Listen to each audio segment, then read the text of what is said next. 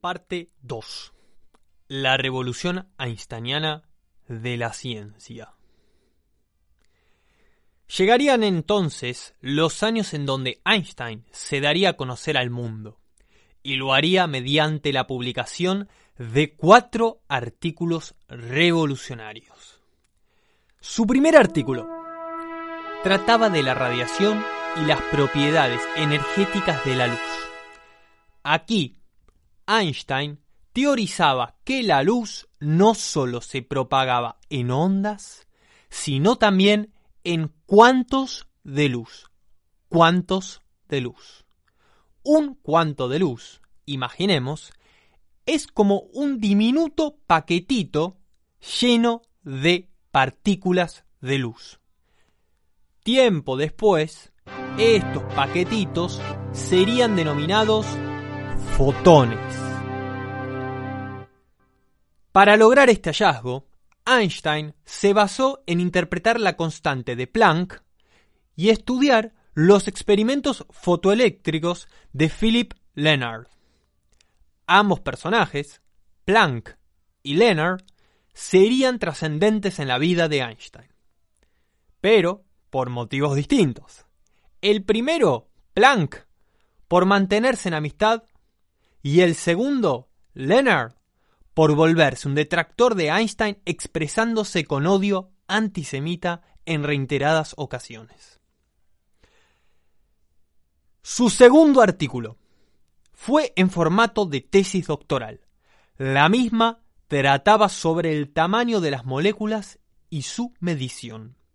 Aquí, Einstein podría, aunque luego de algunas correcciones, validar el número de Avogadro mediante la experimentación con líquidos. Con esta confirmación, obtendría entonces su doctorado y pasaría a cambiar la descripción en su currículum de Einstein a Doctor Einstein. Y en mayo de 1905 publicaría su tercer artículo. El tercer artículo sería una especie de continuación del anterior, y en este mismo logró determinar el verdadero tamaño de los átomos y, atención, confirmar la existencia de los mismos. Confirmar la existencia de los átomos. Por último, en 1905 también sacaría su último artículo a la luz. Y este era especial era sobre la relatividad, sobre la relatividad especial, que cambiaría la concepción del espacio y tiempo del universo. Para entenderlo, veamos lo siguiente. La física clásica, la física newtoniana, afirmaba la existencia del éter. El éter vendría a ser una materia que está esparcida por todo el universo y que se encuentra en reposo o sea, sin movimiento.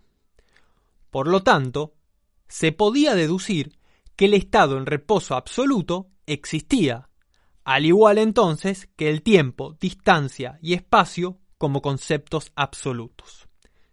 Entonces, Albert Einstein hace el descubrimiento de que no existen los estados físicos privilegiados, por ejemplo, el reposo absoluto, y por lo tanto, con la relatividad especial, planteó las consecuencias de este hallazgo.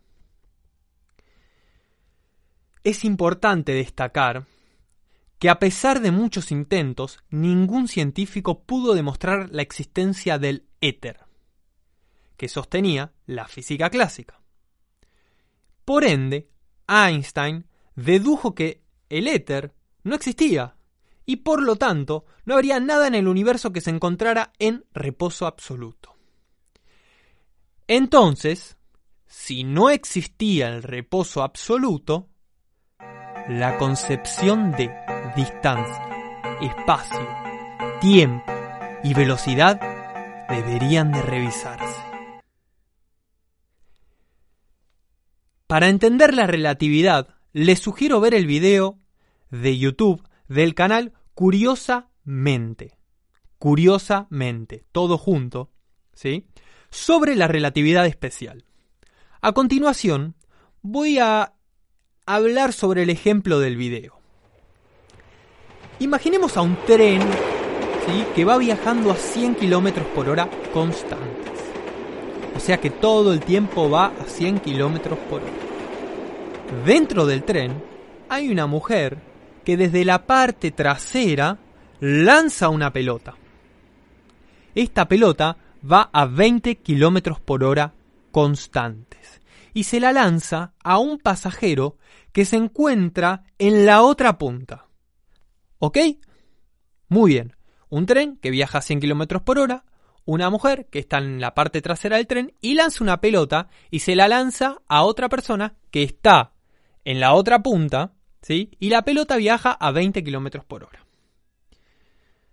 Para estos sujetos, o sea, para la señora que tira la pelota y para el señor que recibe el impacto, la pelota viajó a 20 km por hora. Obvio, y sí. Pero, y acá viene lo que se preguntó Einstein. ¿Qué velocidad vería una persona que se encuentra fuera del tren? Por ejemplo, viendo el hecho desde el andén. Bueno, pues una persona que ve el lanzamiento de la pelota desde el andén vería la pelota dirigirse desde la parte trasera hacia el otro pasajero a unos 120 kilómetros por hora. ¿Eh? ¿120 kilómetros por hora? Sí, pues porque se sumaría la velocidad del tren, los 100 kilómetros, más la de lanzamiento, los 20 kilómetros. Entonces, la conclusión es que la velocidad es relativa a cada observador y las leyes de las físicas son iguales para cualquier observador. El mismo hecho, dos velocidades distintas. Depende del observador. Sé que no soy el mejor explicando, ¿sí? Así que procesen, procesen. Pero esto no termina acá. ¿sí? Einstein quiso ir más allá. ¿Se acuerdan de aquel ejemplo de lanzamiento de la pelota que hablamos? Bien, ahora imaginemos que la mujer, en vez de lanzar la pelota, lanza desde la parte trasera un rayo de luz. Prende una linterna y sale un rayo de luz. Imaginemos esa situación. La velocidad de la luz es 300.000 kilómetros por segundo. Esto está comprobado. Entonces, si la velocidad a la que viaja el rayo son 300.000 kilómetros por segundo, deberíamos inducir que pasaría lo mismo a la velocidad del rayo de luz, como sucedió con la pelota. ¿Sí? Pero esto no es así. Esto no es así. Tanto la mujer como el sujeto que recibe el impacto, como aquel, aquel señor que está afuera en el andén viendo el lanzamiento del rayo de luz, todos van a ver una misma velocidad verán el rayo viajar a la misma velocidad. No se suman las velocidades como pasaba con la pelota. Por lo tanto, la segunda gran conclusión de esta teoría es que la velocidad de la luz es siempre constante. Siempre es 300.000 kilómetros por segundo. Que la velocidad de la luz sea constante, independiente de su fuente emisora, le permitió deducir a Einstein que lo que se modifica entonces con el, movimiento, disculpen, es el tiempo y el espacio, dejando atrás la creencia de que estos eran factores absolutos. Puesto que es difícil de explicar y por supuesto de visualizar, los invito a googlear la paradoja de los gemelos, ¿sí? Para seguir entendiendo este descubrimiento. Lo que sí queda claro es que Einstein realizó una experiencia creativa que revolucionaría la física. Y en este proceso, Mileva Marik ayudaría en, en la resolución de los problemas matemáticos. Y al día de hoy existe una controversia sobre si Mileva tuvo mayor influencia o no en la teoría. En lo personal, me adhiero a las pruebas e investigaciones que nos muestra Walter Isaacson que acreditan a Mileva por su colaboración matemática. Aunque agrego que el ambiente extremadamente patriarcal desmerecía a las mujeres y eso hizo que Mileva se viera privada y oprimida del reconocimiento que merecía por su aporte. Hasta aquí hablé de los cuatro artículos. El de los fotones, el de las moléculas y su medición, el de la confirmación de la existencia de los átomos y el de la relatividad especial. Sin embargo, llegaría un artículo bonus track que mostraría un elegante hallazgo, representado con la ecuación más conocida del mundo posiblemente. A ver si ustedes la conocen. La energía es igual a la masa por la velocidad de la luz al cuadrado, o sea, E igual mc cuadrado. A pesar de toda la revolución científica ocasionada, Einstein no soportaba algo. La teoría de la relatividad especial se aplicaba solo a situaciones del movimiento uniforme y a velocidades constantes, y tampoco incluía la teoría de gravitación de Newton. Dada esta perturbación, es que el doctor Einstein decidiría desafiarse aún más e ir a un plano general. Esta iniciativa le movilizaría a explicar en 1907 por qué la masa inerte es igual a la masa gravitatoria. Y así entonces pudo concluir en que la fuerza de la gravedad y la aceleración son equivalentes. Ahora sí, todo lo descubierto y a raíz de este nuevo postulado de que la gravedad y la aceleración son equivalentes,